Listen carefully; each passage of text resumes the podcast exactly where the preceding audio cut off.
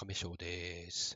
さあ、今日のお話も、あんまりちょっとね、メタバースの情報というよりかは、もうすでに皆さん多分知っていること、ご存知のことなんじゃないかなとは思うんですけど、メタバースをやっていく上で、やっぱり必要な、なんていうの、スキルとまではないんですけど、知識、使い方、う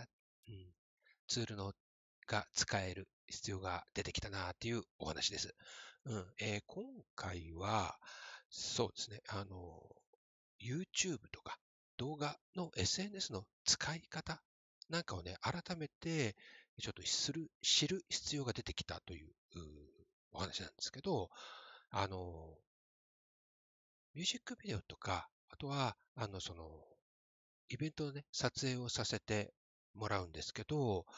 あのあまりね、凝った私、編集はやらないんですね。主にまあ、取りっぱなしで、あの、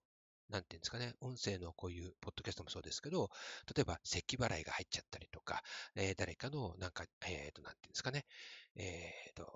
見栄えの良くない部分が大写しになってしまったとか、そういったところは自分でカットしたり、まあ、つなげたりね、はするんですけれども、今度、例えば、それを、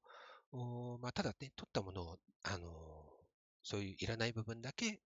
切り張りして提出するっていうだけではなく、例えば、今度はそれをこう、宣伝、知ってもらうために、ショート動画ってやっぱり今流行ってきてますけども、うん、そういったものを今度、作り直してってんですかね、その一回納品した、お届けした動画の中から短い宣伝用、告知用っていう感じですかね。そういったものを短く、ちょうど一番本当に切り抜きですよね。一番、まあ、あんまりこうなんだろう、結論っていうか、その、一つの動画、コンテンツの一番その、まあネタバレっていうか一番のね、重要な部分っていうんですかね、結果、結論なんかは、まああまり出すと見られなくなってしまうのでね、うん、あの、この先が見たいっていうのを見す、えー、誘導するためですかね、より見せ、えーと、続きを見させたい、こっちの本編の方に、を見てもらうためのものだから、まあ要は宣伝、CM、広告ですよね。うん、だから、ちょっとね、そこの、なんだろう、パッと目を引くものであったり、この先どうなるんだろうっていうふうに思わせたりっていう感じの動画を作るんですけど、で、そこでね、あの、やっぱりあまりただダラダラダラダラ長い動画だと、やっぱりすぐね、こんなに最初の数秒がやっぱり勝負らしいんですよね。なんで、そこで、まあ、目を引いて、えもうちょっとね、見てもらうために、え最初はやっぱりこう、目を引く風な感じにしておいて、続きは本編見てね、みたいな風にするんだけども、これをするために、いろいろ、例えば、えー、まあ、タイトル入れたり、文字入れたり、えー、するんですよね。で、そういったのって、まあ、一部ね、今までもちょっとずつそういったの使い方あ、自分で、自分なりに工夫してやってみたりしてきたんですけど、アプリがね、今、スマートフォンでも全然できるので、むしろスマートフォンのアプリの方が無料のものが多く、あその機能もね、充実したものが多いので、かえってね、一回そっちにえー、アプリでスマートフォンにデータをね、えー、もう転送して、そこでそのスマートフォンアプリでそういったものを、エフェクトかとか、まあそういうフィルターとかね、効果がありますけど、そういったもので作ってまた戻してなんていうこともやったりしているんですよね。なんで、あの、ただメタバースのそのワールドとかアバターとか作れるとか仕組みを知るだけではなく、まあ私の場合はね、その映像を主に、えー、撮ることが好きなので、そこで表現方法を学ぶとこととして、えー、必要性がより出てきたっていうところなんですよね。うん、で、そのやっぱり、えー、でしょうとね、そうやって、えー、よりこう見てもらうための工夫から、今度は、その、えー、本編の方、のライブのアーカイブとかを見てもらうために、そっちに誘導するにはどうするかっていうところ。で、YouTube ショートだとあんまり説明欄、概要欄ね、よくスタイフとか、あ普通の YouTube 動画でも、詳しくは概要欄に記載しておきますとかっていうのを書くんだけど、ももちろん YouTube ショートにも概要欄はあるんだけど、そこってね、いまいち、えー、開き方がわからないとか、うん、あの、上のね、右上の3本、えっ、ー、と、点、点3つのところを押すと出てくるみたいなんですけど、そこにたどり着くまでね、なんかやっぱり飽きちゃって次行かれちゃったりとか、うん、やっぱり知らないですよね。よっぽどやり方とか、あ検索しないとわからなかったりするので、まずほぼほぼやっぱり見られないですよね。そうすると、私もね、たまにあの見かけるのは、よくそのショートの最後の方に、まあ、詳しくはとか、あの、固定コメント見てくださいみたいなコメントが出てたりするんですよね。そっちちょっと見てみると、コメント、誰でも好きな感想をこうつけることができるようなコメント欄の一番上トップに、まあ、この本編はこちらから見てくださいとか、このチャンネルよかったらいいね、えー、フォローお願いしますみたいなのが書いてあるのが固定されてるんですね。うん。で、ここはすぐあの吹き出しマークがそのショートのところの画面にもあいつも表示されてるので、でまあ、ちょっとなんか他他の人がどういう感想を持ってるんだろうとかって気になったとき、時々やっぱり押してみると思うんですけど、そうすると固定の誘導がそこに、えー、貼り貼られているので、より見てもらう度合いがね、高まると思うんですよね。そういった工夫とかってをどうやってやってるのかなっていうのを、やっぱり改めて自分で見てもらうためにはとかっていうのを YouTube で検索したり、ネットで検索したりして、まあ、ちょっとね、コツをつかむようにしたりしています。で、例えば、また逆にね、私がただね、あの、そのもう取りっぱなしのものを納品するだけの場合の方ね、えー、自分で、自分たちでそういったのが全部できる、おできになる方は、そのまま取りっぱなしのものをお渡しするんだけども、あまりそういうのがね、得意じゃないという方は、私の方である程度、その、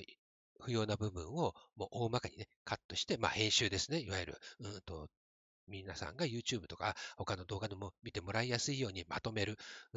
方も少しやるんですけれども、うん、そうすると、例えばあとは、まあ、で自分でもね、ビデオポッドキャストはこの YouTube でも流していますし、まあ、他のもね、本当に自分の、まあ、素材としてね、アップするだけのチャンネルとか、まあ、いくつかチャンネルは持ってるんですけど、まあ、あんまり私今まで、えー、ちゃんとね、やってこなかったので、とりあえずちょっと気分が乗った時にちょっとだけ、えー、動画アップしたりする程度だったんですけれども、まあ、より見てもらいやすいすくするための、やっぱりタイトルが大事ってよくこのコンテンツ界隈では言われるように、ね、YouTube もサムネ、まあ他のものもそうでしょうけど、しょうけど、サムネってやっぱり大事なんですよね。で、最近、ここ最近、そのビデオポッドキャストを YouTube の方にも上げるようになると、あサムネがやっぱり重要になってきて、あの、いつもね、この同じ、今皆さんがご覧いただいているこの画面、まあ、あのビデオポッドキャストの方だけになりますけれども、そうするといつも同じ、まあ、絵面になるわけですよね。背景が今、この私のスタジオはレンガの壁の前に私の、まあ、ネオンサインみたいな亀章、バーチャルポッドキャストっていうネオンサインをこれ、ブレンダーという 3DCG ソフトで使ったんですけども、これをまあちょっとお飾り、壁飾りにつけていて、まあ、テーブルがあって、で、亀章が立っている、アバターが立っているっていう感じ。まあ、この絵面ばかりが、そのポッドキャストのところだけずらーっと同じものがずっと並ぶことになるっていうのを、今更にもう、えっ、ー、と、まあ、YouTube だとまだ10本ぐらいですかね、えー、しか上がっていないですけれども、それに気がついて、えー、まあ、ちょっとね、面倒ですけれども、まあ、スタイフの方はね、毎回毎回、その、サムネ画像、違うものを上げてるんですが、やっぱり YouTube、そういうのがこう、さっとリストで並んだ時にも、もうちょっとね、やっぱり、あ、興味をそそるために、ちょっとタイトルの一部分を少し文字をね、テキストを入れてみたり、まあ、あの模様とかね、そういったものを整えて入れるようにね、えー、少しずつやるようにしました。で、これをしたからといって、まあ、あのー他のものよりも再生数がぐんと伸びるかっていうと、まあそういうものでもやっぱりない。やっぱりタイトル、内容にもよるので、そこは一概には言えないんですけども、まあ少しやっぱり本当にもう数回しか見られないってことは、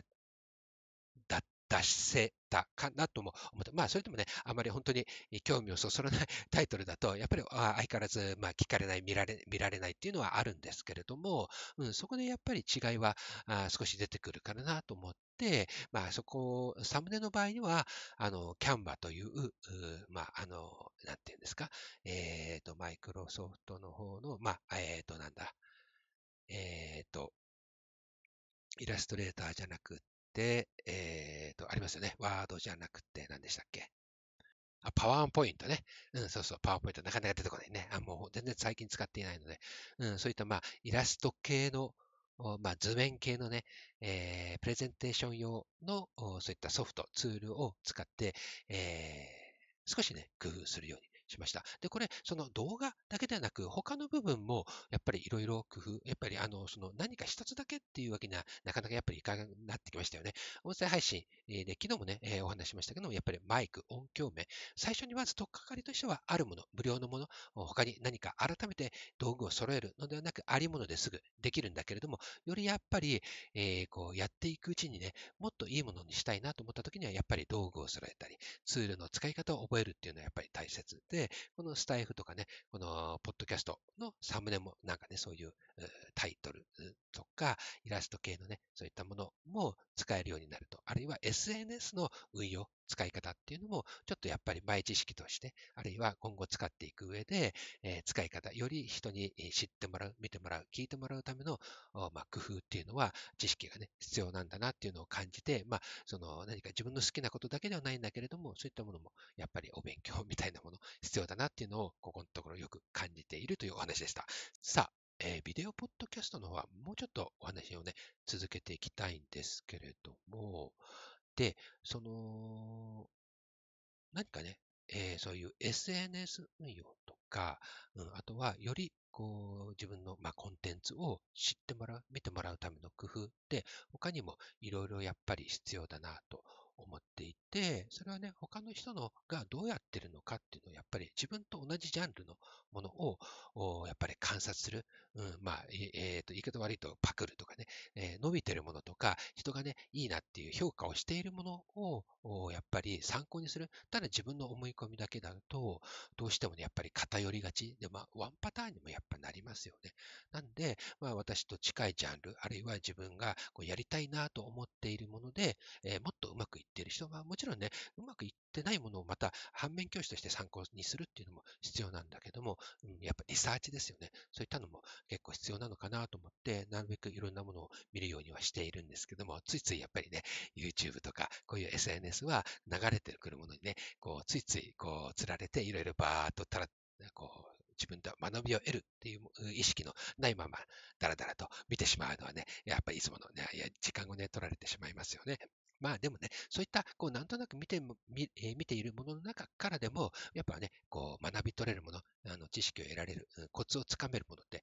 っぱあるのかな。うん、でもやっぱり最終的には、その、探し出す力って、えー、いついつの時代でも重要で、ましてや今ね、それが手軽になった分、誰でも簡単に知識を得られる分、人と差をつけるには、やっぱりそういう、えー、もっとこういうふうには工夫するにはどうしたらいいかっていうのをさらに突き詰めるために探し出す力って必要だなっていうのがなかなか一番苦手な部分なんでね、うん、あの皆さん得意な方もいらっしゃるので、そういった方がどうやって探し出しているのかっていうのはもっとね、知る。あるいは人に聞いてみるっていうのもやっぱりいいのかなって思った。そういうのね、あのこううまくいってる人ってよくね、いろんな人にね、聞いて回ってる人っていうのはね、私の周りでも結構いらっしゃるんですよね。これどう思った？とか、これこの間のやつ、どうだった？とかね、感想とか、これについてはどう思う？とかってね、結構ね、聞く人いらっしゃるんですね、私の周りの中で。うん、そうした人って結構いろいろ、やっぱり、あの、どんどん上手にね、やってってるっていうのはすごいなっていうのは思うので、あの、躊躇せずね、まあ、聞くっていうのは、その、使い方とかね、調べればわかることを、もう安易にね、めんどくさいからって言って人に尋ねるのは、相手の方の、まあ、リソース、時間を奪うことになるので、うん、わかることは、自分で簡単に調べられることは、もちろん、うん、自分で調べた方がいいんだけれども、これを使ってみたい。まあ、人、人類、人間間でしかできない、そういう感想、気持ちとか、うん、どうだったかっていうのは、また自分がやっていることを見てもらって、どうだったかっていうのを、人に感想を聞くっていうのも、やっぱり大切だなというふうに思いました。えー、今日のお話以上です。最後までお付き合いいただきありがとうございました。では、またお会いしましょう。